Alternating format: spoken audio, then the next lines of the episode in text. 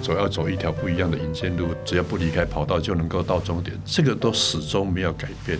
这个观念可能也来自成长背景啊，我们家就是靠天吃饭的。欢迎来到王文静看世界，我是不文静的王文静，在这里你可以听到我分享世界的精彩，还有许多深刻的故事。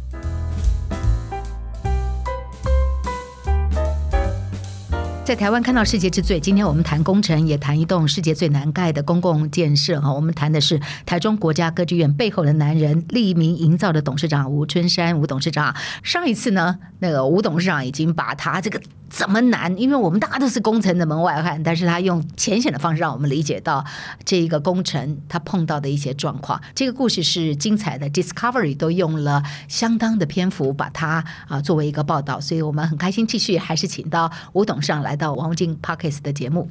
吴董事长你好，主持人还有听众朋友大家好。我好奇哈，四十多岁时候的你跟现在的你有什么不一样？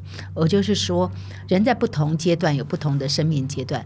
刚刚提到你会接这个案子，你的个性当中有浪漫、感性，然后勇往直前、大胆，好，这几个个性都在那个地方。你觉得你跟当时的你有什么不一样？如果回头看哈，你哪些特质更强了？因为刚才讲日本人可能不会接嘛，因为你也比十几年前年纪也大了。你现在在做，你还是那么浪漫跟理想吗？我觉得我们那时候我们同仁大概才三百人，我们现在有七百多人。我觉得那种心地也好，或者是大家那种凝聚力都很强。因为我一直把公司就当成说，公司就是家庭，家和万事兴，然后我们就是小家庭变大家庭。那我也信任我这些同仁们，把最精华的都给公司，然后我们一直在集思广益。那时候我我常常碰到困难，就是因为日本人。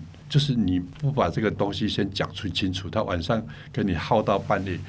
我们同事的你太太就说：“我儿子是发烧，我老公到底是卖给你吗？”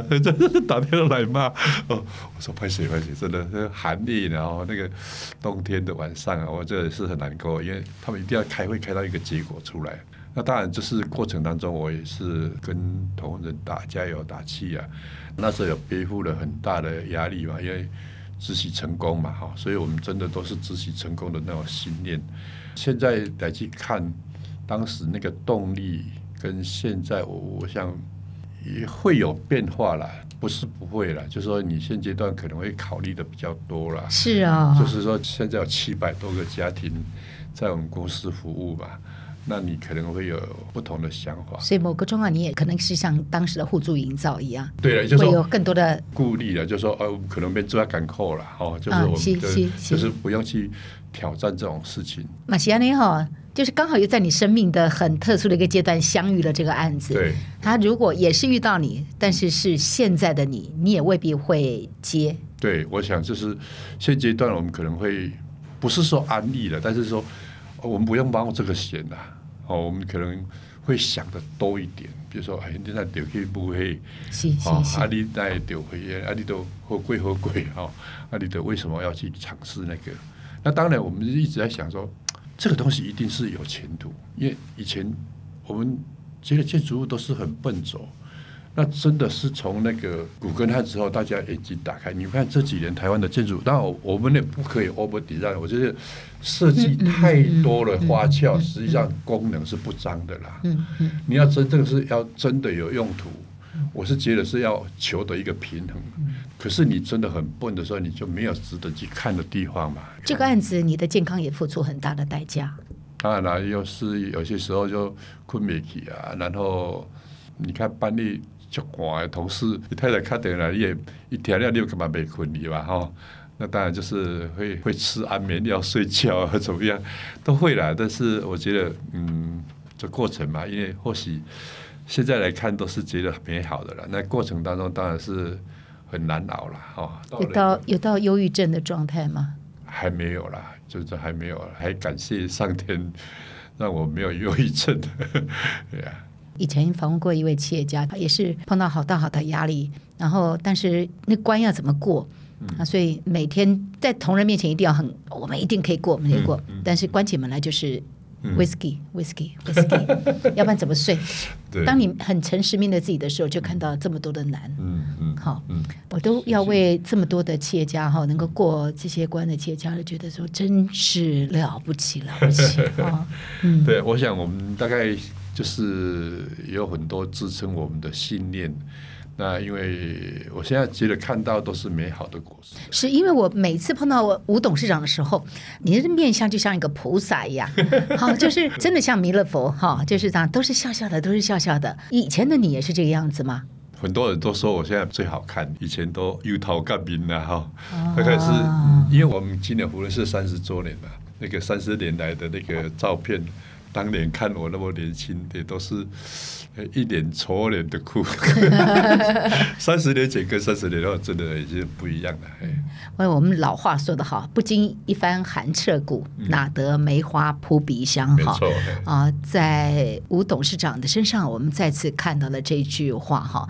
但是你没有他那颗心脏，你没有他那个傻，你没有他的。理想性格，你没有他那个能带动团队的那个魅力、领袖魅力，这些事情都不会具足的。有可能他的浪漫，他还是接下来，但是他如果没有那个足够的领袖魅力的时候，可能整个公司。也会因为人心涣散崩盘了。先不说资金有状况哈，所以就他一再强调，这不是一个人，而是一个团队，是团队都要相信这件事情。对。但事实上，这个相信是多么不可能的相信，是建筑在一个更多想象的相信嘛？哈，虽然有一点理性的评估。嗯。我想问的是，你性格当中从小的什么遭遇养成了你今天这种性格？我想很多人都希望自己能创业。嗯，而且现在创业那又那么容易嘛？嗯，看起来表面上是那么容易的。对，我们家是世代务农，然后我爸爸妈妈他们都是蓝领阶层。那我们有六个兄弟姐妹，其实我大哥、二哥都在国小毕业就去职场，他们要去学一技之长。其实我上面还有一个姐姐，但是小小就夭折，所以我我我知道我爸爸就是很晚才帮我报户口，快慢了一点。所以我就有那个机会可以上国中，再来就也有那个机会上了高工这样子。当年我可以练到这个建筑科哈。那从小的家庭就很小康，也是很辛苦。父母亲哥哥他们都要去工作，那弟妹当然就我来带着。但是我就是觉得，嗯，这再苦也是这样子了哈。大概我们家的这状况这样。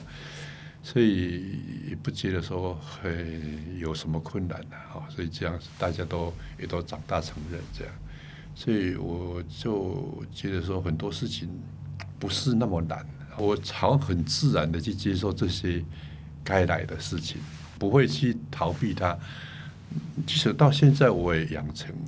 像我其实是早睡早起的人，我大概十一点前就睡觉，然后五点半起床。从我创立到现在，都是养成这个习惯的。吉利，我前一天跟朋友吃饭喝酒，我都不会刷拖了。很有纪律，生活是很有纪律，很规律，也很有纪律，很规律。自己的那个等于是生活应该是很很严谨，所以那种看到事情也不会说去畏惧啊。我现在是敢去挑战它。但是那个无畏是来自于哪里？就是家庭，好像我记得说，一枝草一点露吧，哈，就是对。然后小时候我们就这样子，大家都很辛苦啊，啊规家会人嘛是那不要嘛是多汗 啊，对对对，大家也都是。所以我觉得就是那种心情啊。三十年前媒体跟我采访，我那时候讲说，总要走一条不一样的引线路，然后只要不离开跑道就能够到终点，这个都始终没有改变。那这个观念。可能也来自成长背景哦，我们家就是就是靠天吃饭的，然后父母亲很认真，然后我们兄弟姐妹大家都很争着要往上努力，这样子，嘿。嗯，就你的人生不是一帆风顺，嗯，但是从不缺精彩。对对对对对，因为我我做过很多工作，我去卖过蚵仔冰，然后 真的真的啦，我做做很多工作，但是我觉得那个都是过程。嘿，但是你想要创业这个念头一直在你的内心吗？我想深层抵触一定会有这种想法，就是说哪天能够有机会自己成家立业或怎么样。所以，所以表示那个内心的。内心是有一个，就跟你的外表是不太一样。你外表就是很和蔼可亲、笑眯眯的人，但是很难马上说你是谁。我小时候就到现在为止，我都很喜欢看传记。哦，我很喜欢看传记，这传记这些书籍都给人家很大的激励。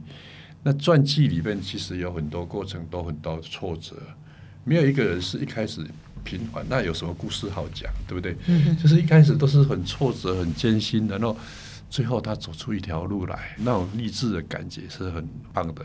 所以我一直很喜欢这种书籍，就看很多这样的书籍。那在里面可能建立某一种信心、广大啦，或者是坚定的那个立场啦，哈，大概有这种想法。所以重来一次，你也会蛮鼓励年轻人哈，嗯、多看传记，对于人生的那个。对，我们公司有一个读书会，二十多年，我现在看了快三百本书，呃，每天早上有半个小时。因为我自己觉得念书不多，所以一直鼓励同仁看书。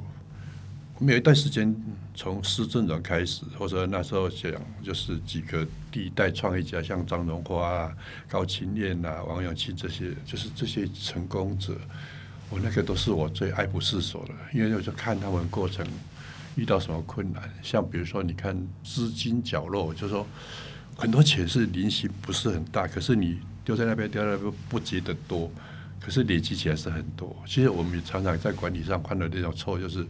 比如说像几十万的啊，不很在乎，或者是多少钱，但你不会要 Q 我了，我们再接啊，哈。资金角落，对对对对，这是一个组织不效率的时候，就会有很多资金角落你会就会有这种事情啊，但你你自己不知道，你没有这种感觉，那些东西都会影响我们，就是在做决策或者是。在集中聚焦的时候，你会去注意到什么事情？我认识吴春山吴董事长是我们共同的一个朋友，马珊珊。然后我们一块在南极旅行的时候，然后珊珊就说：“哎，吴董事长想约我一场演讲，哈，然后所以我就到台中演讲，因为吴董同时也是台中的一群企业家，就是亚太精英协会的这个企业家这一届的理事长嘛，哈。让我最讶异的是。”就是对吴董让印象非常非常深刻的有两件事，第一件事是说他们在公司内部有读书会，所以吴董让就是说他要买八百本的。我的书啊，我是常常有人去演讲，他会买买个一百本、两百本是有的，但从来没有人一一买就买了八百本。然后我就想说，这个老板怎么那么大气呀？啊，啊，这是我让我印象非常非常深刻的一件事。第二件事，后来我们就认识了嘛，认识之后，吴董事长一个礼拜或者几天就会传一个他的摄影作品。那一次我去演讲的时候，因为他送给大家礼物就是他的摄影作品，我那时候想说。这是附庸风雅的一个人，还是真的拍的很好？因为那时候距离有点远，所以我没细看。后来我还真的是服气的，因为那个作品是显现了你看世界的不同。因为不是出国拍的东西，就是生活的片段。但为什么他就可以看到我们看不到的东西，或者是我们也看到，我们不会用这个角度跟这个眼光去看？从他的摄影作品的镜头，你就会看到这个人是。很特别的一个人，包括光影，因为那些那些东西就是你都会看到，就一棵树嘛。嗯、台中的树有什么是其他地方看不到的？或者他会特写到非常特写，你会想，哎，这什么东西啊？你以为是一个世界的新物种？对啊，那个叫做摄影眼的视角吧。因为我常常会去，大家觉得都不以为意，或者是完全没有什么的，可是在我们看来就很特别。所以他现在在台中还有个摄影展，我上礼拜还在那个摄影展当中看他，因为他也很喜欢拍鸟，所以这个摄影展的主题全部是鸟，但是是他用不同角度去拍鸟，所以大家就说这是吴先生的鸟朋友，鸟朋友，鸟朋友。所以人生哈。每个人开始其实真的都是平凡的，嗯。嗯，只是你经历的什么样的遭遇，让你后来变成还是平凡的人，还是你变成了不平凡的人，嗯，然后人生的剧本也就不一样了。对，多少像你这一辈人都是农家子弟，有的人就也精彩，不过他是往下，就是在那个生命当中的遭遇产生了愤怒，然后周遭的朋友也不太对。于是就人生就走的变成社会的一个负担。嗯，但你你的故事是很激励人的，我觉得早一天也应该把你自己的故事更有系统的把它整理出来，因为我觉得你的这些思维其实在不同的阶段会激励不同生命阶段的人。就像我刚刚在问说，如果重来一次，在你此时的生命阶段，你还会去接那个案子吗？世界最难的取墙，你还会把它接下来做吗？嗯，你的答案不是，就是可能会想的更多了。对，就人生不可能一成不变嘛，对不对？对，你在不同状态的时候，不可能做一样的决定。没错，没错，因为那个每个时间点的负担呐，或者是对你人世间的体会会不同了。但就是也是在广大嘛哈，初生之毒啊，因为那时候也就十五年嘛，就用年纪来看，公司就也不爱跟人是一样嘛，就是那个有一点冲动，然后。对未来充满期许的感觉嘛，哈、嗯，那那就是那比较不会世故了，就是好，结果来走。今天也非常谢谢吴春山吴董事长来到我们今天节目现场，也谢谢他哈。今天这个录音啊，也是一波两折哈。我们前两天本来是要录音的，那我们是要用视讯，因为他在台中嘛哈。但是那个声音的不稳定性的这些问题，所以大概我们试了一下子之后，吴董事长就非常果决的说：“哎，我上去。”嗯嗯。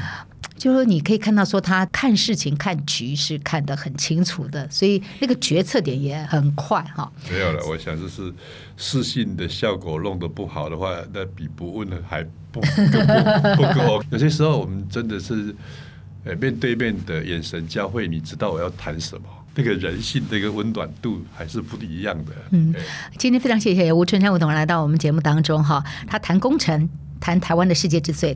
谈全世界最难盖的一个公共建筑，谈几乎要让他可能会走上破产的一个建筑，但也谈因为这个建筑让他人生不一样，让他事业走上另外一个高峰。因为这口碑进来之后，基本上已经把利民营造升级到不只是台湾，甚至是世界等级的一个营造公司。所以没有一个事情是容易的，但每一件事情都是一个选择。但那个选择也是跟你自身当时状态去做一个评估。没错，就是当下、嗯、那个当下。嗯，有机会大家如果能够认识吴春山吴董事长的话，你会被他的外表给迷住了。他其实是一个，就是让人觉得很开心的一个人，跟一般的企业家的那个面相不一样。我想到了这个时候，人的面相会怎么样，也反映了他的心境的状态。谢谢，谢谢，谢谢大家。谢谢，谢谢，谢谢。这就是今天的节目内容，希望您喜欢。如果想听到更多有意思的节目，别忘了订阅和分享《王文静看世界》Podcast。如果你是用 Apple Podcast 收听，也请你给我五颗星的评价或者留言给我。我是不文静的王文静，我们下次再见。